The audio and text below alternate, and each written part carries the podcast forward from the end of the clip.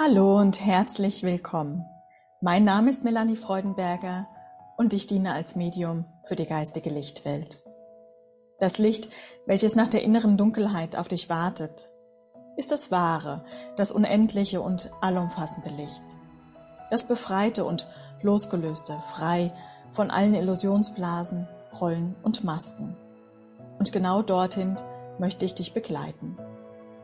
Seit vielen Jahren gebe ich aus diesem Grunde Botschaften aus der geistigen Lichtwelt an Menschen weiter, so dass wir gemeinsam und miteinander eine Welt erschaffen, die wieder das offenbart, was wir wirklich sind. Licht und Liebe. Mit meinem Podcast Der tiefere Blick wirke ich an der Basis, an dem, was dich trägt, aber auch an dem, was dich noch hält. Wenn du möchtest, dann nehme meine Worte mit dem Herzen auf Lasse sie wirken und gebe dann deinen eigenen Eindrücken, Erkenntnissen und deiner eigenen Wahrheit einen Raum. Denn diese liegt in deinem Herzen und nur dort ist sie zu finden. Viel Freude beim Zuhören.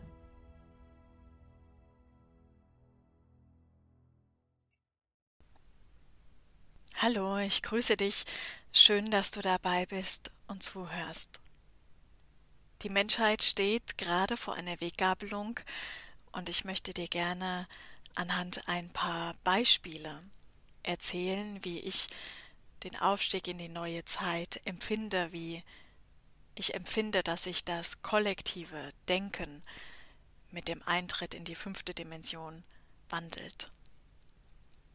Ich habe diese Woche ein Video gesehen, weil ein Musiker ein Lied geschrieben hat für die Polizei. In diesem Video waren Bilder gezeigt, wie es zu Konflikten kam zwischen der Polizei und den Demonstranten. Und das Lied war ausgerichtet darauf, dass die Polizisten sich doch überlegen und in sich hineinfühlen dürfen, ob das der Weg ist, den sie im Weiteren gehen wollen. Mich hat dieses Video sehr berührt. Berührt, weil ich die Menschen gesehen habe die Seelen, die in diesen Körpern sind und die letztendlich versuchen, mit dieser Situation, die sich gerade für alle auftut, zurechtzukommen. Und mir ist bewusst geworden, dass doch der Blick sehr begrenzt ist, wenn wir immer nur einen kleinen Funken der ganzen Situation herausnehmen, egal um welche Seite es sich dreht. Es geht mir hierbei weder um ein Urteil noch darum, eine Seite für gut, für schlecht, für richtig oder für falsch zu erachten, sondern mir geht es darum, aufzuzeigen, wie in meiner Wahrnehmung der Blick, wenn wir ihn immer auf eine bestimmte Situation richten oder auf ein Erlebnis richten und nur einen Aspekt betrachten, doch sehr begrenzt bleibt. Und es führt natürlich dazu, dass wir nicht die Wahrheit sehen können. Und die können wir weder sehen, wenn wir unsere Augen auf die Polizisten richten und genauso wenig können wir sie sehen, wenn wir nur auf die Demonstranten schauen, sondern wir müssen alles betrachten.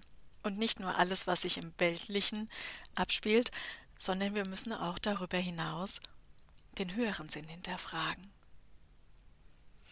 Als ich dieses Video gesehen habe und so sehr berührt war, ist einfach noch einmal sehr intensiv aufgezeigt worden, um was es gerade geht. Unser System im Moment, so wie wir sind, so wie wir denken, fühlen und handeln, ist dreidimensional ausgerichtet. Und die Eindrücke eines höheren Bewusstseins fließt immer mehr in uns ein. Das Denken in der dritten Dimension fragt sich, wie das passieren kann, fragt sich, wie Polizisten und Demonstranten aufeinander losgehen können.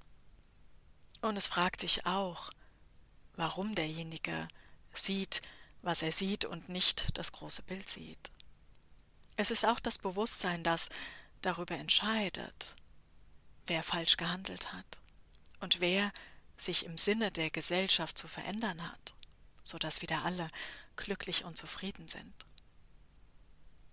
Das Denken der fünften Dimension, das sich ja wandeln wird, in dem immer mehr Licht und damit auch Information der Ganzheit und der Einheit in uns einfließt, würde sich stattdessen fragen, was wir als Gesellschaft tun können, um jedem Einzelnen seinen angestammten Platz zu geben, um diesen Platz zu respektieren, zu achten und jeden Einzelnen in seinem Wert zu erkennen. Das geweitete Denken der fünften Dimension würde sich fragen, was wir als Gesellschaft tun müssen, um jemandem, der unsicher ist, wieder Sicherheit zu geben, um jemanden, der Angst hat, wieder Frieden zu schenken. Was können wir als Kollektiv tun, um jedem von uns seinen Platz zu geben?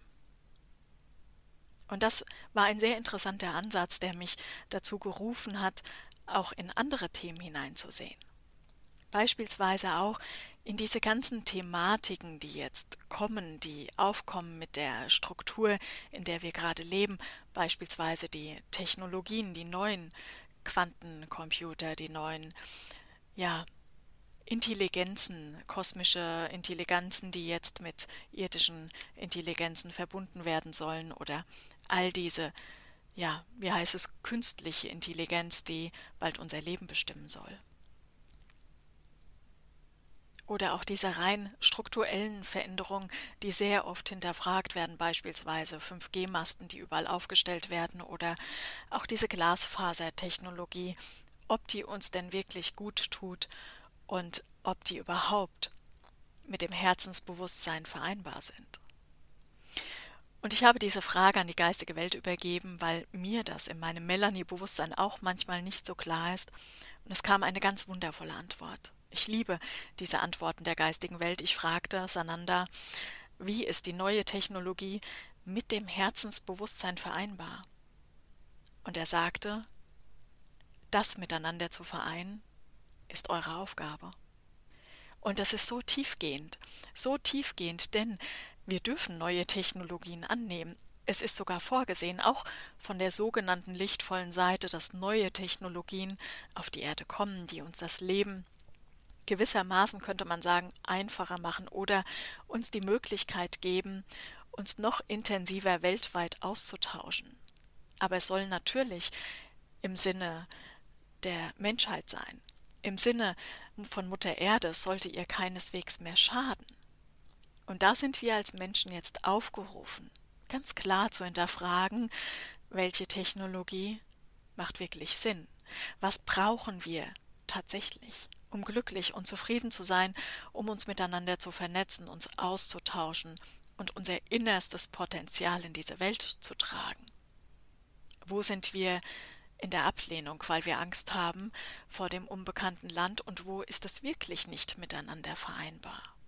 Und wo können wir als Menschen alles das, was kommt, mit dem Herzensbewusstsein in den Einklang bringen?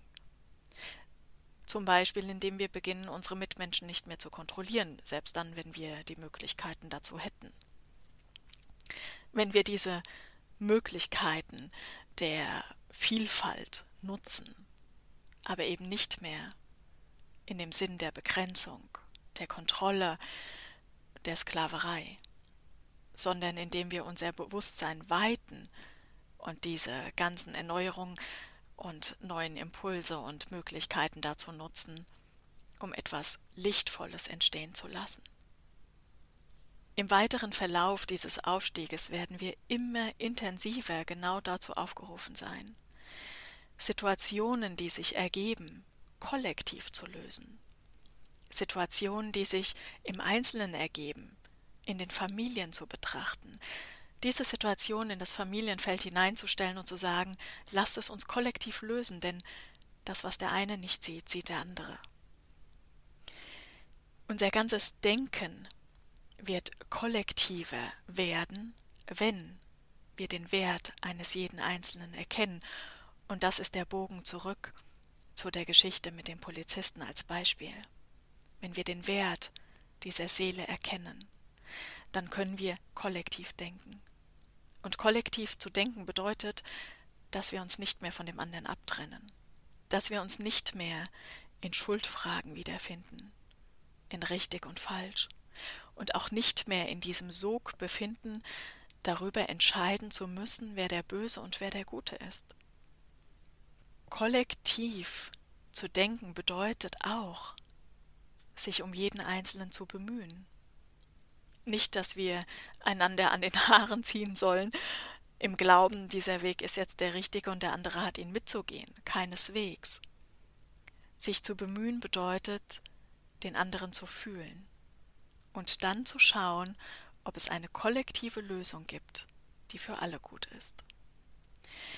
Denn was geschieht, wenn wir kollektiv denken, wir sind uns einander wieder sehr nah.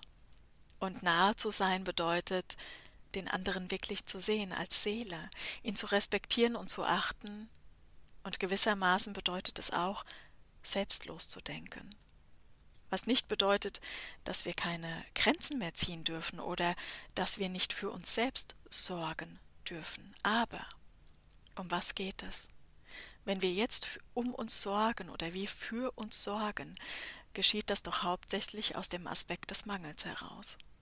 Wir glauben, für uns selbst einstehen zu müssen. Wir glauben, unser Feld bewahren zu müssen, nach unserem Willen zu handeln und letztendlich uns selbst zum Ausdruck zu bringen, auch dann, wenn es vielleicht bedeutet, den einen oder anderen zu verlieren. Das Denken in der neuen Zeit, auf der neuen Welt, denkt und fühlt und handelt nach dem höchsten Selbst. Und darin sind alle eingewoben. Dann können wir aus unserer inneren Mitte heraus handeln und es wird keinen Schaden mehr auslösen, weil es gleichermaßen für alle richtig ist, auch wenn die Egos des anderen vielleicht noch einmal angezündelt werden und vielleicht sogar einmal ein Feuer entfachen des Widerstandes der Kontrolle, des Mangels. Und dann geht es im weiteren Schritt darum, dass wir den Frieden auf diese Welt bringen. Und Frieden entsteht immer dann, wenn wir die Liebe zueinander und füreinander größer sein lassen als unseren Schmerz. Wenn wir erlauben, nach jedem Schmerz, den wir erfahren haben, nach jeder Verletzung, wieder in die Liebe hineinzufinden, über Vergebung, über Loslassen, über Transformation jeglicher Art, immer wieder diesen Schritt zu gehen, die Verletzung zu fühlen, sie sein zu lassen, sie zu respektieren, ihr aber gleichermaßen auf den Grund zu gehen und sie dann auch bereitwillig zu transformieren, dass der Weg wieder frei ist. Und auch das bedeutet nicht immer wieder dieselben Wege zu gehen und dem anderen zu erlauben, uns wieder zu verletzen. Aber es bedeutet, eine Neutralität im Herzen zu erwirken, die für uns selbst so unendlich wichtig ist, weil sie uns mit Frieden erfüllt, den wir dann nach außen tragen können. Wir sind also aufgerufen, kollektiver zu denken, nicht mehr nur noch unseres lieben Selbstwillens nachzuhandeln, sondern für den Willen aller, und damit ist der höhere Wille gemeint der göttliche Wille, der Seelenwille, der in seiner Blaupause ganz genau weiß, was für ihn richtig und gut ist und da auch natürlich immer wieder die Verletzungen des anderen tangiert, aber eben nicht mehr in dieser ablehnenden Haltung, sondern aus dem tiefsten Wissen heraus, dass alles gut ist, was wir gemacht haben, ohne dass wir uns das schönreden, sondern in dieser inneren Herzensqualität. Was also ist zu tun, wenn wir solche Situationen im Außen erleben oder auch sehen, mitbekommen durch Erzählungen von anderen? Es ist immer wichtig, unsere eigene Verletzung zu sehen, das, was uns berührt in diesem Augenblick, und dann zu transformieren. Und es ist auch die innere Frage erforderlich, was wir als Kollektiv tun können, um dieser Welt den Frieden zu schenken auch dann, wenn die Veränderung bei jedem selbst beginnt. Aber die Frage danach, was können wir als Kollektiv tun, ist bereits die Veränderung im eigenen Inneren. Und vielleicht hast du ja Lust, dir diese Frage einmal zu stellen. Dir diese Frage jetzt in der aktuellen Situation einmal zu stellen, was können wir als Gesellschaft tun, um diese Krise zu bewältigen?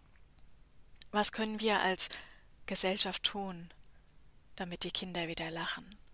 Damit es jedem gut geht, damit alle glücklich und zufrieden sind. Ich persönlich empfinde diese Frage als sehr, sehr heilsam, denn es gibt vieles, was wir tun können, aber in der Essenz ist es doch immer wichtig, einander zu sehen, zu respektieren, zu achten und in einem liebevollen und freundlichen Miteinander zu sein. In diesem Sinne wünsche ich dir eine wunderbare Zeit, alles, alles Liebe und gerne, wenn du möchtest, darfst du mir eine Rückmeldung geben, wenn du dir diese Frage gestellt hast und mir berichten magst, was es mit dir gemacht hat. Ich wünsche dir eine wunderbare Zeit. Bis bald. Alles, alles Liebe.